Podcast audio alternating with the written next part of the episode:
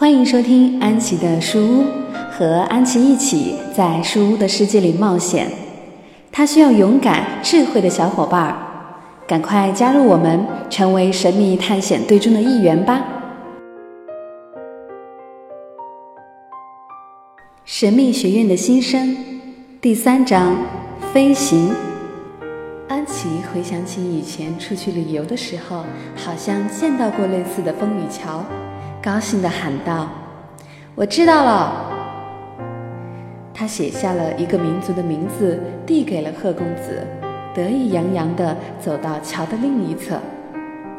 不过却还好，过去了马上心凉半截，压根儿就没有路，全是水。贺公子在身后阴恻恻地笑说：“想离开这儿，求我吧。”安琪也笑起来，她想起爸爸得意时吟诵的一句古诗：“腰缠十万贯，骑鹤下扬州。”今天能得偿所愿了。求人而已，不丢人。但梦想是丰满的，现实是骨感的。贺公子无情地打破了安琪的幻想。我是不会让别人骑在我身上的。贺公子昂起头，高傲地说。安琪摊手，表示无奈。我又没长翅膀，怎么出去？十秒后，安琪得到了他最不想要的答案。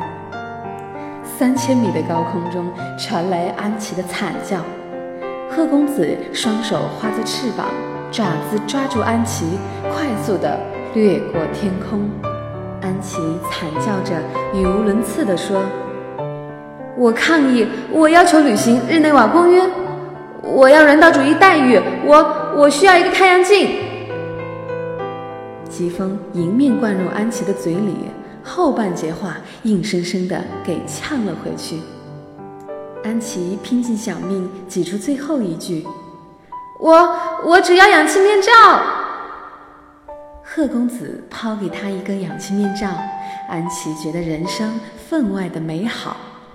刚长出一口气，他惊恐地发现视线范围内有个红色的倒计时开始启动。一百九十九，九十八。贺公子令人生厌的声音又在耳边响起。